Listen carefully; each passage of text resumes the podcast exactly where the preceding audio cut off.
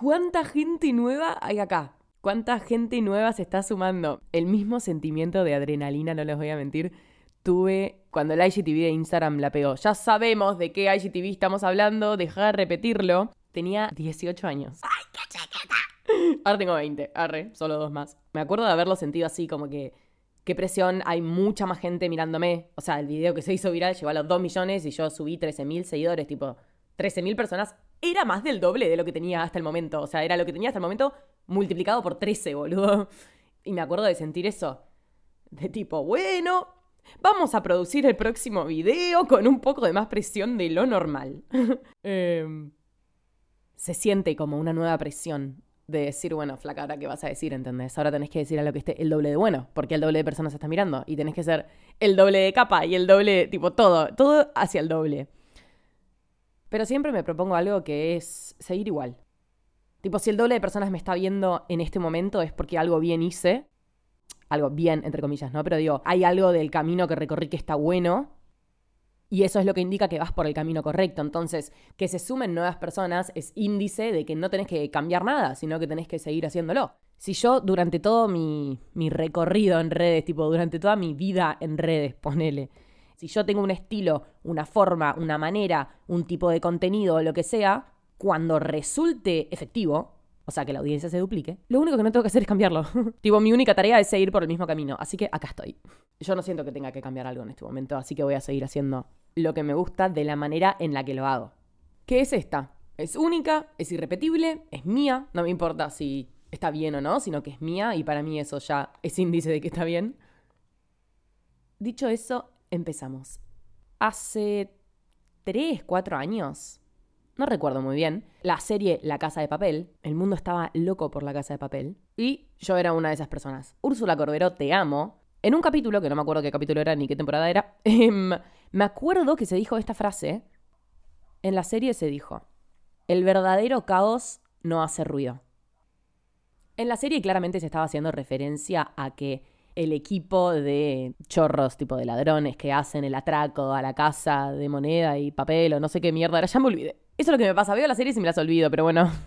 Pero digo, em, en la serie claramente se estaba haciendo referencia a que el verdadero caos, quiere decir, el, el atraco más efectivo, tipo el atraco que mejor sale, o el delito o el crimen que mejor sale, es el que no hace ruido, es el que se hace en silencio y es el que verdaderamente genera caos, pero nadie se está dando cuenta que hay caos. Entonces es por eso que es efectivo, porque lográs salir sin que te atrapen, básicamente. Ese era el, el significado de la frase dentro de la serie.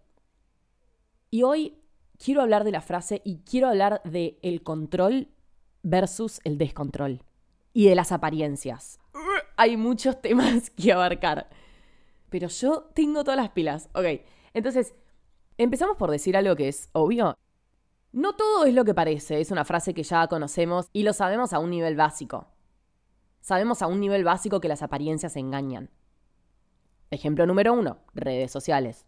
En redes, alguien Puede mostrar su casa, su auto, sus amigos, sus programas, su comida, sus viajes, todo a la perfección. Y obvio, asumimos que esa persona es feliz y que la pasa joya porque tiene todas las posesiones materiales a las que todos aspiramos. Pero nunca hay que dejar de tener en cuenta que las redes son un recorte, no es una muestra de toda tu vida. Y nos sorprendería enterarnos de la cantidad de personas que en realidad pensamos que la está pasando joya cuando en realidad está pasando como el orto. Bueno, Ahora yendo un poco más profundo, otro ejemplo de que no todo es lo que parece es el espejo. Nadie duda de la imagen que refleja un espejo. No dudamos de la imagen que nos devuelve un espejo porque nada, qué sé yo, creo que está hecho de cristales o lo que sea y se supone que tipo el vidrio refleja tal cual lo que es. Pero nosotros no vemos objetivamente lo que es, sino que lo interpretamos. La interpretación de lo que vemos en el espejo puede cambiar. Un día te podés sentir mejor con vos mismo, otro día te podés sentir muchísimo peor con vos mismo pero el reflejo es siempre el mismo. Lo que yo veo, literalmente, no es una apariencia, porque es el espejo que me lo está devolviendo, pero mi interpretación sobre lo que veo sí es una apariencia, porque es un concepto tipo social, ¿entendés? Lo que veo me va a gustar o no en base al esquema que yo tenga en la cabeza, en base a la percepción social que yo tenga en la cabeza, ¿entendés?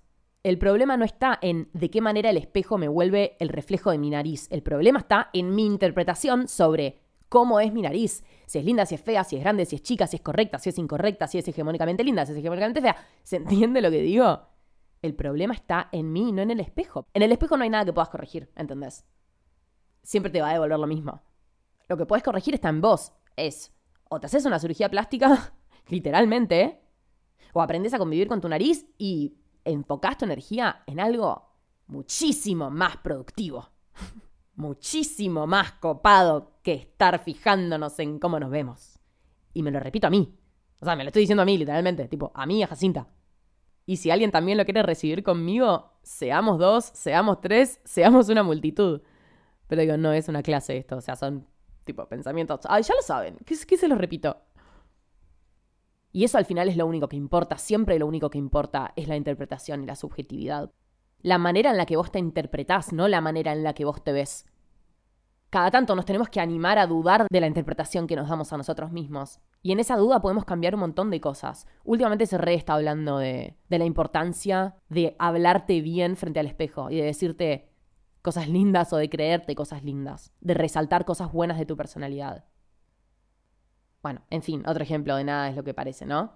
Otro ejemplo, yo tengo un libro muy bueno que leí hace como, sí, tres años también, que se llama Fotos que cambiaron el mundo.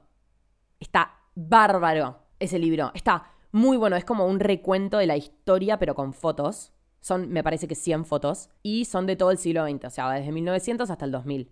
Es como que si te dijese, empieza por eh, la foto del descubrimiento de una tumba egipcia, pasando por la foto del hombre en la luna, Em, siguiendo por fotos impactantes de la Segunda Guerra Mundial o de Chernobyl.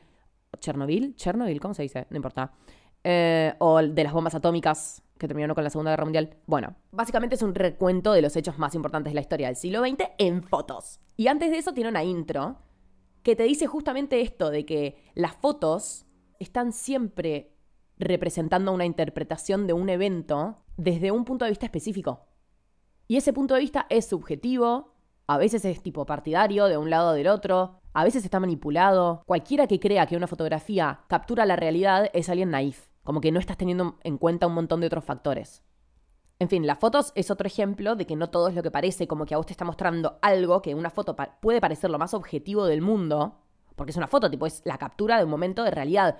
Bueno, sí, pero la foto también está sacada desde un ángulo específico, de una manera específica, a una altura específica. Se sacó en un segundo y no se sacó en el segundo anterior. Una foto es una instancia única de un momento específico y así como se eligió ese momento, ese segundo específico, se podría haber elegido el mismo momento un minuto atrás y eso hubiese cambiado las cosas. Como que ya el hecho de que se saque la foto es una decisión. Sacar la foto es una decisión. Sacar la foto en ese segundo es una decisión. Publicarla es una decisión. Bueno, todo. Ahora, también podemos distinguir este mismo patrón en otros lados esto de que nada es lo que parece. En otros lados, en otras situaciones, en otros ámbitos y quizás en cosas más profundas. Por eso empezamos por redes sociales, después el espejo, fotografías y ahora algo más profundo. Entonces volvemos a la frase de este episodio. El verdadero caos no hace ruido. Dijo Úrsula Corbero. y es verdad. Hay veces que hay conflictos silenciosos, que no son fáciles de identificar porque justamente se hacen pasar por cosas organizadas, por cosas pacíficas, cosas que no hacen ruido, tipo que están medio escondidas. Puede haber conflicto donde parece haber paz, puede haber conflicto donde parece haber organización, porque no todo es lo que parece. Puede haber conflicto donde parece haber una relación perfecta, una relación amistosa, una relación amorosa, una familiar, lo que mierda sea. ¿A qué voy con esto? A que me encanta la frase. El verdadero caos no hace ruido. Ahora, ¿por qué el verdadero caos es más válido el caos silencioso que el caos ruidoso, donde evidentemente todo es un descontrol? No. No porque no hablamos de validez cuando se trata de caos, porque todo caos es válido, todo conflicto es válido. Pero como hablamos antes, sabemos a un nivel básico que las apariencias engañan. Bueno, empecemos a buscar más apariencias que engañan entonces. Empecemos a buscar más incoherencias de cómo las cosas se muestran y cómo las cosas son en realidad, de cómo percibo yo las cosas y cómo son en realidad, de cuál es mi interpretación sobre las cosas y cómo son en realidad. Todo tiene algo por ser descubierto. Todo se puede pensar en un nivel básico y todo puede ser repensado y todo vale la pena ser repensado. Todo puede ser pensado dos veces y vale la pena que exista ese segundo pensamiento, esa segunda vuelta, esa vuelta de tuerca, esa segunda apreciación, esa segunda interpretación porque todo tiene algo por ser descubierto. Apostemos por eso, busquemos el engaño, busquemos el error en nuestras percepciones y enriquezcámonos de lo que descubrimos atrás de las apariencias. Porque estamos rodeados de apariencia. Tipo, todo se muestra de una manera, todo nos parece de una manera. Son apariencias que quizás ni siquiera tienen la intención de ser apariencias. Yo pasé una gran etapa de mi vida creyendo que mi control era control. Creyendo que. creyendo que yo tenía todo bajo control. Y justamente ese era el tema, que yo tenía demasiado control sobre mis cosas. Cuando en realidad lo que me estaba pasando era que estaba descontrolada. Quiero decir, hay una ambigüedad en el concepto de control, porque muchas veces lo que es control absoluto, lo que está medido de todos lados y de todos los ángulos, es descontrol.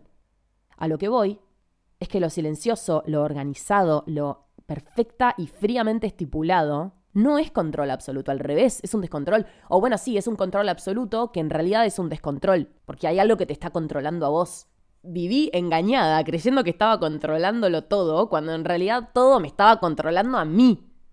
Y eso es un verdadero caos. Y eso no hace ruido, y eso es silencioso. Y eso se hace pasar por control. Quizás el otro no se da cuenta porque todo parece en orden, todo parece ordenadísimo, pero es un caos. ¿Se entiende? Entonces volvemos, no todo es lo que parece y el verdadero caos no hace ruido, boludo. Creo que todo lo que estamos hablando conduce a esto de de que todo vale la pena que se piense dos veces, ¿entendés? Siempre vale la pena, como que siempre es fructífero y siempre tiene resultados copados, volver a pensar algo, repensar algo, darle otra interpretación. Pero dándole otra interpretación, porque que te pongas a pensar 50 veces lo mismo, ahí nos vamos a el sobrepensamiento y no es lo que estoy tratando de promover, sino que es al revés. Si vos estás sobre, sobrepensando una situación que te da ansiedad, que te hace mal, que no sé qué, lo que yo digo es, vale la pena ser pensado dos veces desde otra perspectiva. Eso te va a hacer mejor, porque te va a correr de la interpretación negativa que te está dando ansiedad, que te está dando preocupación, que te está dando frustración, y te va a aportar otra perspectiva que quizás te da algo mejor, quizás te relaja, quizás te tranquila un poco. ¿Te tranquila? te tranquiliza un poco. Hay que darle nuevas oportunidades de pensamiento a mismas situaciones. Es de lo que hablamos en el episodio pasado del problema de los escenarios ficticios. No sé si fue el pasado, creo que hace dos episodios.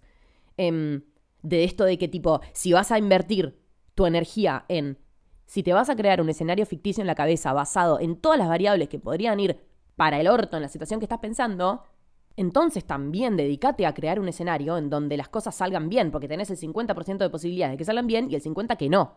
Y ahí es donde digo que vale la pena pensar las cosas dos veces, si en la segunda vez te vas a dar la posibilidad de interpretar las cosas a una manera distinta. Y también pensar la alternativa en el nivel del medio, que es bueno, que te salga más o menos, qué sé yo. Pero ya sabemos que soy una persona extremista y siempre busco los ejemplos blancos y negros, pues me parece que es lo que más sirve. A esto voy, quiero dejarlos con esta propuesta de que estamos rodeados de apariencias, apariencias que quizás ni siquiera tienen la intención de ser apariencias, pero lo son, y apariencias que están más escondidas, como por ejemplo el ejemplo del espejo que pusimos. Ok, no saben el hambre que tengo. Pensé que me iba a llevar un poquito menos tiempo grabar este episodio, pero está quedando largo y copado. Vuelvo a decir hola a la gente que se sumó hace un par de días. Espero que se queden un rato acá. Gracias por los que están acá desde hace un rato largo. Gracias por los que están desde el principio, desde el final, hace un día, por la mitad. A los que me quieren, a los que les caigo bien, a los que no les caigo bien también. Les recuerdo que pueden escuchar mi entrevista con Online Mami y Chau Josefina en su podcast original de Spotify, Solicitud de Amistad. Soy el episodio número 21. Entre otras entrevistas, el otro día subieron la de Paulina Cocina. Quizá te divierte. También está en el trinche. Eh, Loli Pagano, Esteban Lamote y otras personalidades. Pueden ir a escucharla, pueden ir a escuchar otro episodio mío. Te quiero, te amo y nos vemos en la entrevista o en algún episodio que elijas. Un beso, chao.